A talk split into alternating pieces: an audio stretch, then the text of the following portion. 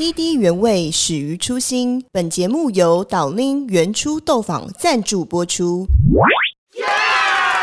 欢迎大家收听员工编号零零一。员工编号零零一。零零一。员工编号零零一。零零一。零零一。零零一。零零一。零零一。零零一。零零。就是你会觉得哦，这个东西很棒，嗯，但是其实每个人看你的眼神都是力奈公三小，会觉得啊，还是我去给我老婆养壮。也会也会吗？但我跟你讲，哎，那个时候真的很苦哎，录下来，My made I made my word，斩钉截铁，绝对不变家族企业，对，绝对不能。欢迎收听员工编号零零一，我是石大千，我是 Terry，我们在双周三的下午四点会准时上线。嗯，分享一些吃的一些创业跟一些人生体验。好，那我们今天就要进入第三集了嘛，Terry。对，OK。那我们今天对时间过得很快。那我们今天要讲的主题其实是创业的起跑线之前，就是如果我们要开始创业的时候呢，那我要做什么样子的风险评估？那身边的家人朋友的看法会怎么样影响你，或者是家人的支持这些的一些新的分享，然后你也可以分享你的经验跟呃你的想法跟实际的做法是什么？OK，那我先问一个问题好了，好，因为有一些人创业的话，他会是用自己有一笔资金。或是他会去募资，嗯，那不管是自己有有一笔钱，或是去募资的这样的情况之下，你觉得都应该要写创业的企划书吗？我其实是属于不写创业企划书的那种。呃，好好好，等我一下，因为我我先也跟大家介绍一下，因为坊间有蛮多创业计划书的教学跟写法嘛。对。那其实不外乎会分成大概四个主要重点，那我也稍微提一下好了。一个重点就是可能是你的公司的介绍，然后市场的概。况还有产品的理念，然后第二个部分就是呃你的公司的呃卖点是什么，嗯，你的营运策略是什么？那第三种可能就会是你的资金的来源跟你要怎么用这一笔钱，嗯，对。那不管是你是你自己的钱，或是你去募来的钱，你都要做一个详细的规划，嗯，然后还有第四。点，我觉得我自己觉得第四点很重要了，因为我是悲观主义者嘛。第四点是退场机制的风险评估。基本上创业计划书应该是比较不会写到退场了，因为就好像你拿的，就好像你拿着一个计划书，然后你去跟人家讲说，哎，你。你要创业，然后你已经把你失败的可能性已经写在上面，然后你要怎么处理？其实这个会比较这个悲观一点。这个退场退场这件事会比较像是，呃，你已经你已经公司做到一阵子，要请人家投资，嗯，的时候，要告诉这些投资者他们怎么退场，嗯，因为退场我们可能听起来会是比较负面的词，可是其实退场投资方来讲，代表的是他可能是获利了结，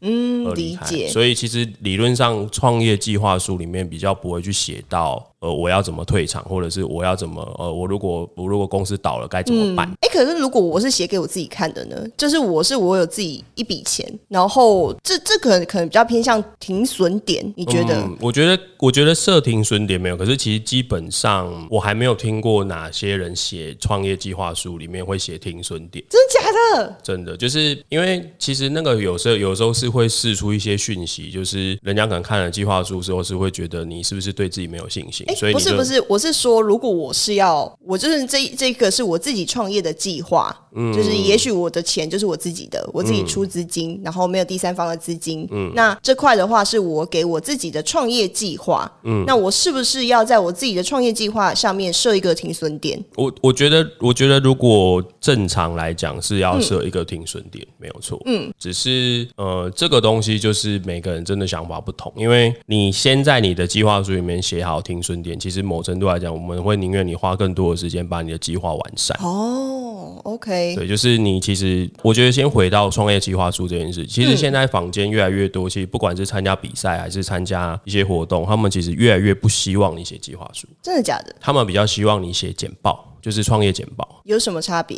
呃，创业简报其实它就是呃，比如说你你必须要把你的内容可能有办法浓缩在一个很小的范围里面，然后让人家听得懂你在讲什么，在做什么。那有时候创业计划，我们对于计划书的概念可能都会觉得哦，它就是一个比较冗长，然后可能一步、呃两步、三步、四步详细。可是其实很多时候我们并没有那么多时间，而且其实创业是它的。动作其实是不断的在变化的。嗯，你有你的你的产品出来之前，可能市场已经出出现了一些变动了，所以现在其实越来越多房间或者是活动啊、比赛啊，他们其实都要你做的其实是创业简报，而不见得是要你写创业计划书，因为你有可能花了三个月写创业计划书，可是其实三个月之后市场已经变。那我们把它分开来讲好了，因为你讲这个部分可能会是比赛，或是你要去拿到一笔资金的部分，你要对你的呃 TA 去 present 你的这个呃简报也好，计划书也好，它会是这个面向的。所以以坊间来说的话，如果是对外去去讲述你的计划，或者是讲述你的简报的话，基本上就是比较不会有退场机制。而且，但但我其实不会把它，我我自己其实不会把它分两边呢，因为我自己也会觉得，其实你就做创业简报就好，因为其实创业简报，蛮某程度来讲，可以帮助你收缩收敛。因为其实我觉得，我们创业者其实通常都会想要把我们的计划写得很大。你说目标很大吗？就是我们其实是看到。我们就其实就像第一集讲，我们其实看到愿景跟蓝图嘛，嗯，所以我们其实会迫不及待的想要把愿景跟蓝图写到计划，嗯，可是其实有些时候它可能已经是第三步、第四步之后的事情，嗯，所以某程度来讲，简，我觉得我觉得简报很好的地方是它在帮你收敛，就是我知道我的蓝图在哪里，可是我需要用很快的方式让你知道我们第一步跟第二步要怎么做。OK，我我分享一下好了，因为我有自己在创业的朋友，然后呃，他也是自己的资金。那他后来有去跟银行贷款，嗯，对。那他是跟我讲说，他其实就是拿个几十万，就不到一百万的钱去做创业，对。然后因为由于他原本是上班族，他后来自己去开了一间公司，然后做自己的事业。他跟我讲说，他其实在自己的底线就是公司的这个存部里面剩下二十万的时候，他有在想要不要停损，对，因为二十万接下来可能你的资金周转，接下来三个月。有可能卡嘎不过来，他要面临到的是他要去再去增贷，嗯还是说他要先暂缓，或者是说他要跟亲朋好友借钱？嗯，对。但所以我觉得这个二十万就是他自己的底线，嗯，他自己的停损点。对，但是因为毕竟是创业者，所以他后来还是想要赌。还是真贷？我觉得，我觉得，其我觉得其实这种事情真的很难讲。像我们之前原初，就是我们当时在上架全联之前，嗯，我们其实也是在岌岌可危的状态。嗯，那某程度来讲，我相信那个时候，如果我们把公司结束掉，我其实其实大家都会觉得，就就大家都会觉得说，哦，那个是一个停，对，就是会没有停，就是他大家会觉得那是一个好的停损点。可是其实当下，我你看，我们就是。硬着头皮，嗯，然后股东也不，股东不一定同意，但是就硬着头皮做下去，然后一直到现在这样。所以其实，哎，那股东那时候会不会跟你讲说，哎，你当初的那个报告简报不是这样子的，啊，你你现在就是应该要什么让我们退场机制启动啊？然后会不会当又拿着当初的这些简报资料来 challenge 你？因为因为你原本有写嘛。嗯，其实那段过程其实还蛮，那段过程其实还蛮，这是可以讲吗？可以可以可以，我觉得那段过。现在可以讲，那个时候可能当下不能讲。OK，我觉得我的员我的我觉得我的股东某程度来讲是蛮听我的浪漫主义，但是但是并浪漫主义，但是并不是说，但是并不是说我所有的东西都只是跟他讲说我要冲，嗯，就是我还是会去做估算，还是会去做我的。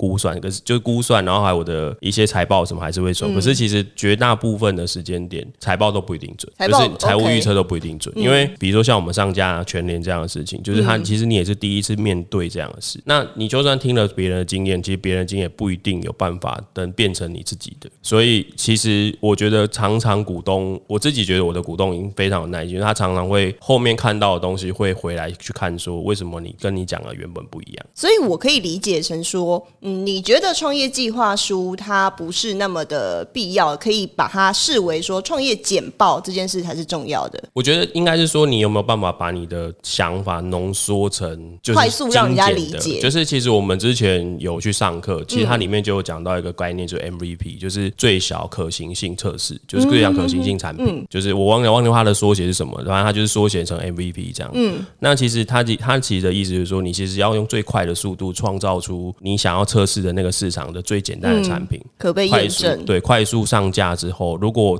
得到了回馈，开去快速修正，而不是你之你一直在想着你的远远大的理想，然后就一直一直慢慢做，慢慢做，慢慢做。可是其实等到你做市场做上去之后，其实市场已经都不一样。那我可以把它理解说，其实这些计划可以被分割成很小的部分，而且随时滚动式的调整，这才是最符合创业实际的状况。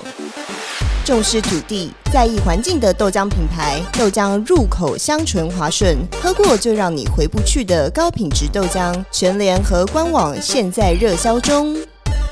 这其实也就是我刚刚讲，为什么现在坊间的一些创业竞赛或什么的，就是会一些他们会跟你，他们开始他们会主要是看你的简报，因为其实他们都知道创业的环境是很快速变动的。是，像我们现在其实说真的，我们公司现在还有在写计划书，就是只有申申请政府补助，就是目前就只有政府单位会跟你要计划书。那我反过来问你，就是你当初第一份创业是餐厅嘛？对你那时候有任何的计划吗？没有，没有，没有任何的就是计划。然后头头洗下去就就下去了。那你你要怎么评估说这件事情是可以做的？还是你觉得你那时候在赌博？我我我必须老实讲，我认为我第一次有有评估是在我找股东的时候，因为以前以前我自己开餐厅的时候，我都是独资，所以我其实我说真的，我只要说服我自己就好，独资我只要我只要在我的脑，我只要在我的脑海里面说服我自己就好。所以独资你也不会去讲说哦这个市场怎么样，你应该还是会去看这个东西，只是你没有把它变文件化对，但我不会把它写出来。哦，理解理解。所以结论就是，创业计划书还是要有，然后你可以不要写出来，但是你在头脑里面有要有一些想法跟架构，可以这样理解。其实我现在都会蛮推荐人，你假设你真的有创业构想的时候，嗯你就把它做成简报。你还是要写出来吗？对，就是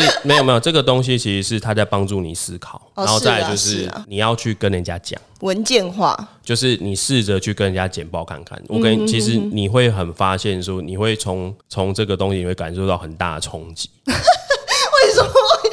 在讲说很有很多盲就点吗？就是你别人会就是你会觉得、呃哦这个东西很棒，嗯，但是其实每个人看你的眼神都是你那公三小，赏你两巴掌这样子。对，就是我讲了我讲了讲给人家听，不一定是不一定是什么创业比赛的人哦，不是，就是嗯身边的人嗯身边人，就是或者是可能你就讲你的爸妈爸妈可能会有点敏感，为什么爸妈会？没有，我我会觉得，我会觉得，其实其实很多现在其实很多那种创业的，就是其实比如说你去政府机关，它其实很多这种清创单位，其实你可以去试着去简报给他们听，可以吗可以可以可以？OK，有一些管道可以去。对 OK，那那其实它在过程当中，其实它可以帮助你思考。嗯哼哼哼。可是你心脏要强，是你有被打击但，但是某程度来讲，如果你被他们这样讲完，你就受伤了，就不那也不适合就那你也不要创业，对，就回去上班吧。对你还是不要创业。理解。好，那当你有一些想法，然后你要开始是开始去实践的时候，就回到刚刚那个环节，你可能跟你身边的人讲，对那身边的人讲，有可能是你最亲密的呃伴侣，或者是你的家人、你的父母。所以你当初在创业的时候，你身边的这一些角色，他有没有对你有一些想法或意见，或是阻挠，或是赞成？嗯，我觉得都应大大部分应该都是主，不能讲主。这我不小心讲，不小心讲出，不小心讲出真心话。你现在在讲谁？那个阻挠不小心拖出来是谁？没有啦，我我之前创业开餐厅的时候，其实我开了两年，我妈才知道，就是她那个时候都以为我在银行工作，嗯，然后是两年后，就是我舅妈不小心说漏嘴，然后她就有一天，她就突然打电话来跟我讲说，就是你最近工作怎么样？然后我就问她啊还不错啊这样，然后说啊汉堡好好赚嘛，然后我就愣住。就是我一开始以为他要问我是，比如说他去卖汉堡，或者是怎样好赚嘛。结果后来我意会到他知道了这件事好可，怕！就是那一个那一周那个周末我就回去家里跟他负荆请罪，可是那时候成绩也不错了吧？是还可以，只是我觉得对爸妈来讲。他们会觉得说你可能在校成绩还不错，嗯，他们会对那也招做吃 T 的北汉堡。就是他们会，我我觉得不是不是我今天要自自自嗨，就是其实他们主要是他们会认为做吃的这件事情，他们会有点不喜欢，对，因为他们觉得做吃的很辛苦，呃，怕你吃苦。对对对对，他们会觉得做吃的很辛苦，即使你那时候其实已经有已经有一定的成绩了，他们还是其实没有非常的赞成。对对对。那其实后来后来，因为我后来做豆浆，其实如果有我有些人有看过我分享故事，就是我在、我在做豆浆的时候，其实非常非常的痛苦，就是其实濒临倒闭好几次，嗯，这样，所以他们的反对又更严重。哦，所以已经经过餐厅了之后，他在你投入豆浆的时候，他们也是极力反对。其实他们是更反对，因为他对他们对他们来讲，他们觉得餐厅好，假设感觉讲讲餐厅老板感觉还比较体面一点。等一下豆浆老板有什么问题？没有啊，因为他们对他们来讲，他们认为豆浆就是我在菜市场看到的那种阿上在卖的，他们对豆浆的概念就是这样。哦然后或者是说他们就觉得我早餐店十块二十块就有的东西，你为什么要做？对，就是嗯你是不是没有把你的创业计划书简报跟他们分享？对，没错，对，嗯但他不知道你的豆浆多厉害啊可是！其实我会觉得，我会觉得那其实是一种相一种负面的循环，是我那个时候对自己也没有自信，哦，刚开始的时候，所以其实你反而当他们知道，当就是有点像是他们在他们在对你，呃，有比较排斥的时候，其实你会想要逃避，就是你反而会越来越不想要跟他们解释说我正在做什么。那你怎么走过来的？嗯，不要回家。某程度来讲，我觉得我的父母跟我的老婆是比较，就是怎么讲，哎、那怎么讲，放纵。放纵，对，就是他就是放我去去去做对啊随便啊。他知道，对他知道也劝不动，太太也也是这样子，对，他就觉得也劝不动。管不住你。我觉得他们可能到现在为止还不不了解我们到底为什么要做原初豆坊你。说到现在对，我们我们我们都已经上架了那么多大的通路 我老婆一天到晚叫我把公司卖掉，你说到现在对，他就？说找找个有个好价钱的，就问看看要不要卖，要不要买，就给他卖给他。所以大家听到喽，对，就是这边可以考虑一下，有兴趣来谈呐，都来谈。对对对对对，只是太做会非常开心。就是。OK，所以这听起来也都没有什么受到阻扰吧。没有，其实阻挠很多。我其实我其实还印象蛮深刻的，就是我有一我有一度就是穷到公司发不出，哎、公司没有办法给那个保险，就是那种劳保，真的假的？劳健保你说原初吗？对，还就是一度嗯一度，嗯，然后因为他那个单子会寄到家里嘛，因为你、嗯你就是欠缴嘛，嗯。然后那个单子会寄到家里嘛，然后反正我爸就打电话来，好可怕。然后我爸我爸接起来只讲一句话，就说你到底要做到什么时候？对，就做到上架啊，就是就是他就讲这句话，然后他那句话真的是伤我伤的非常的重，这么严重哦、对，所以其实我才会说，这其实我才会在第一节的时候跟跟在讲说，创业真的会改变你的人生。就是创业改变生命的本质。对，就是你，你其实我没有你，我其实并不会想到说，我有一天会让我爸这样打电话跟我讲这件事，就是你到底要做到什么事？其实他那句话不是不是要不是要骂你，嗯，他其实是觉得心疼，可是他不知道怎么对他儿子表达，不知道怎么表现这样子。对他不知道怎么表达，所以他只能浓缩在那句话，就是他会觉得好了，够了，你 已经够努力。就是他其实可能想要表达是你已经够努力，可是有些时候事情不见得站在你这一边的，你就不要一直死撑着坚持，一直坚持。那你怎么回他？我回不了啊，你就安静，对啊，我回不了，我能回什么？你就说我回去再给你拿那个单子去交。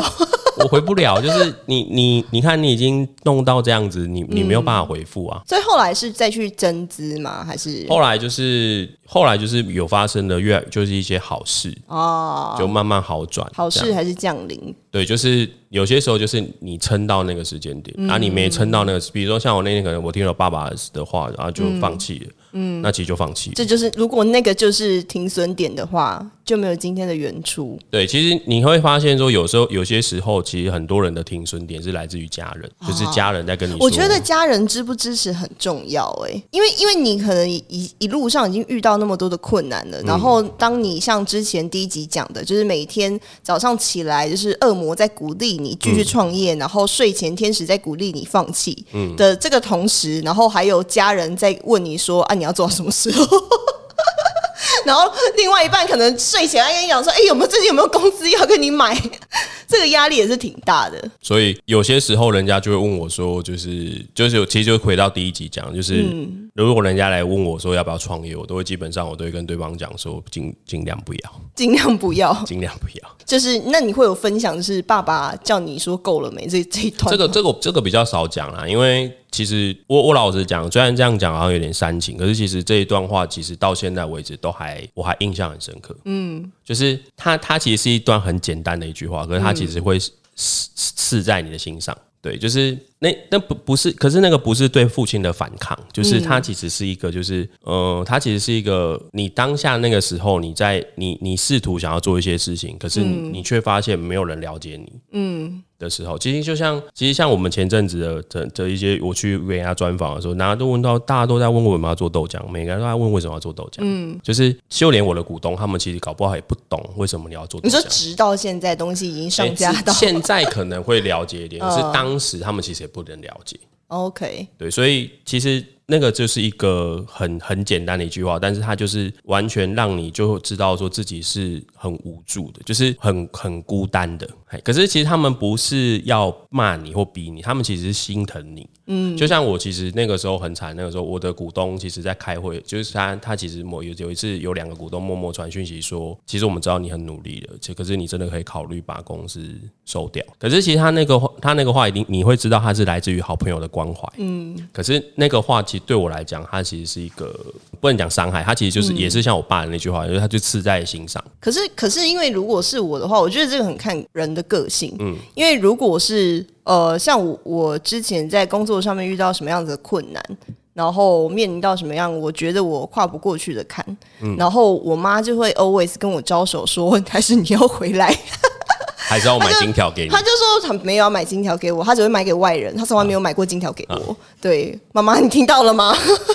就是他就会跟我讲说。还是你要回来，就是家里面，就是来家里面帮忙，或者是回去受他的控制这样子。那可能一方面我又不想要回去受他的控控制，然后一方面我会觉得说，OK，我 always 有一个就是家人在支持我，嗯，对，所以这个不是最后的时刻。这其实也要这样去听到你讲的，其实我可能也要稍微提一下，就是其实我老婆一直在我很穷困潦倒的时候，她一直说我她养我就好。所以你现在才讲，我没有分享我妈的的的话，你就把这句话，你刚刚一直在诋毁你的太太。没有没有没有没有没有，不是 不是，我太太一天到晚问叫我问我要不要卖公司。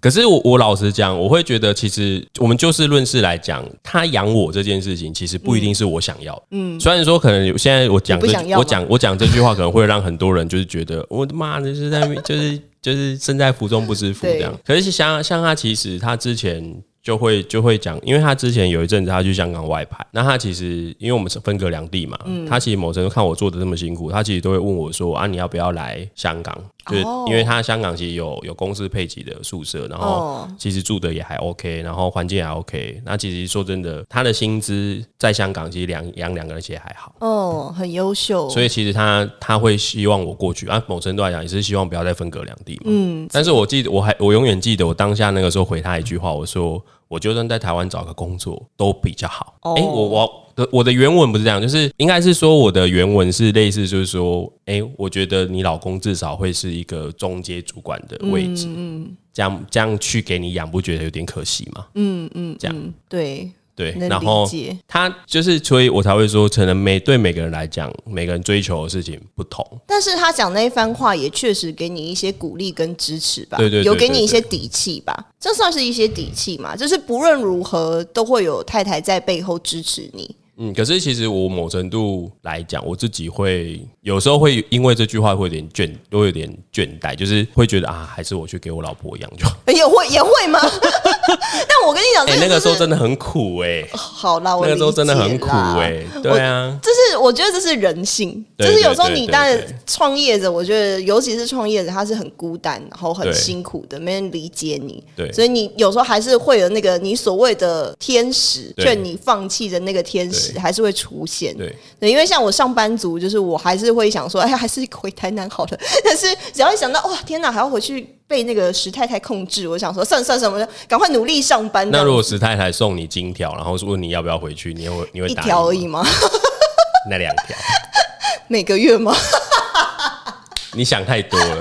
史太太会应该就就 就，我现在才几岁，她就要用两条金条，就是收买我，这你会不会太便宜了？她也是会让你公吃公住啊，又不是说会，又不是说只是让你来工作。哎，我跟你说，我刚开始毕业，其实有回家工作一阵子。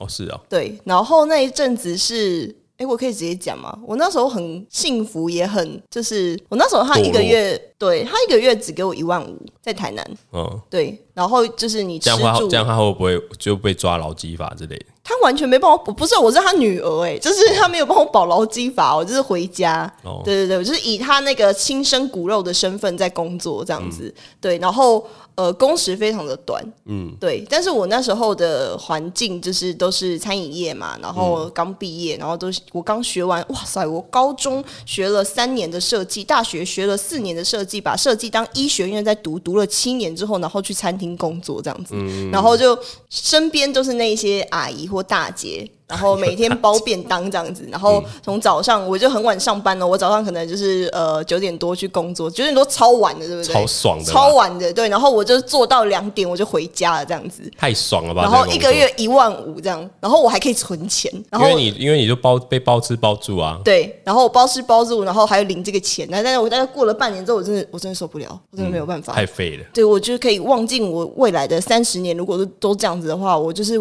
就是都这样子的。但其实某程度来讲，会有点可惜哎、你是说我没有留下来吗？不是因为，因为其实你之前你有讲说你们家其实做餐厅做了蛮久了嘛，可是因为那时候我有哥哥，哎不是说现在我没有哥哥，我是说那个时候有我哥哥，两个哥哥都在、都在家里。都在帮忙。对，然后因为老实说，我跟我哥哥年纪差很多岁，嗯，对，然后会变成说我是一个非常小的小妹，然后什么事情就是经营层层面或者人脉层面都是哥哥他们在，所以，所以某程度来，讲，你妈你妈也是就是想把你养着而已。就是他就是找一个自己人，就像之前讲的雇钱，哦，对，因为确实你在经营餐厅或经营生意的话，就是钱很重要嘛，你还是要找一个自己人雇钱，是这样子没错了。对，然后可是我就会觉得说，我在这边没有发展性啊，嗯因为没有什么所谓的晋升，你没有什么升职，你不要想了，就是你自己在家族创业里面，你要升个屁。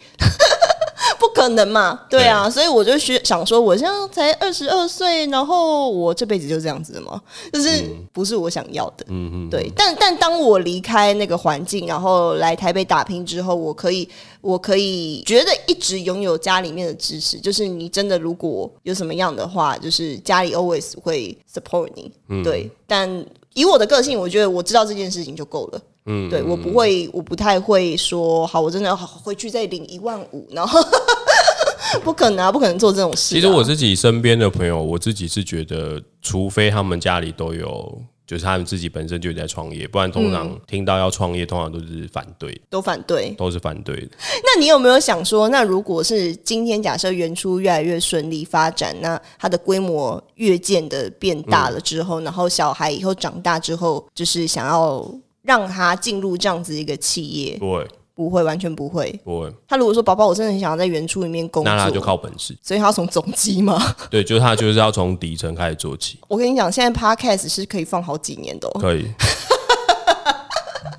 你到时候我，你现在每天在那边说我的女儿好可爱，好可爱，然后到到时候有人说宝宝，我想要进去做设计总监。没有，因为我觉得，我觉得他，我觉得我们公司绝对不能变成家族企业。OK 这是我这段，这是我这段时间的体悟，OK。就是我的公司绝对不能变成家族企业。OK，都录下来了，对，录下来。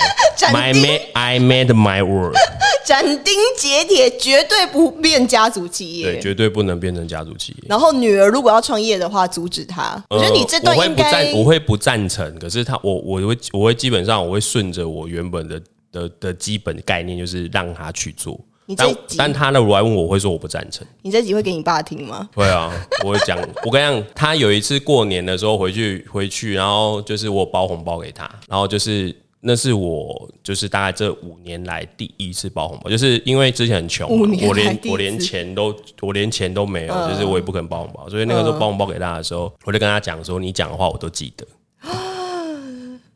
我现在说你小心眼还是没有，那那某程度来讲，其实那个是那有时候其实那呃，我我会觉得，但其实对我来讲是一种提醒。嗯，就是有些人会像有像有些人现在会说啊，Terry 你现在哎还蛮顺利的，可是其实这些东西会变成是我的提醒，就是提醒我我以前是这样，所以你不要得意忘形。对，这件事很重要。我觉得有一些成功的人啊、走到越来越远的地步，他会忘记以前走的什么路，走过来这样子，没有他会觉得是他天纵天纵英明，就是天天选生生物，天选之人天。选之人这样。OK，对，好，那如果之后有大家还想听的一些话题或者是专业的话，也分享给我们，那我们也会尽量在节目里面分享我们的一些想法或者观点。那今天到这里结束喽，好，谢谢大家，拜拜，拜拜。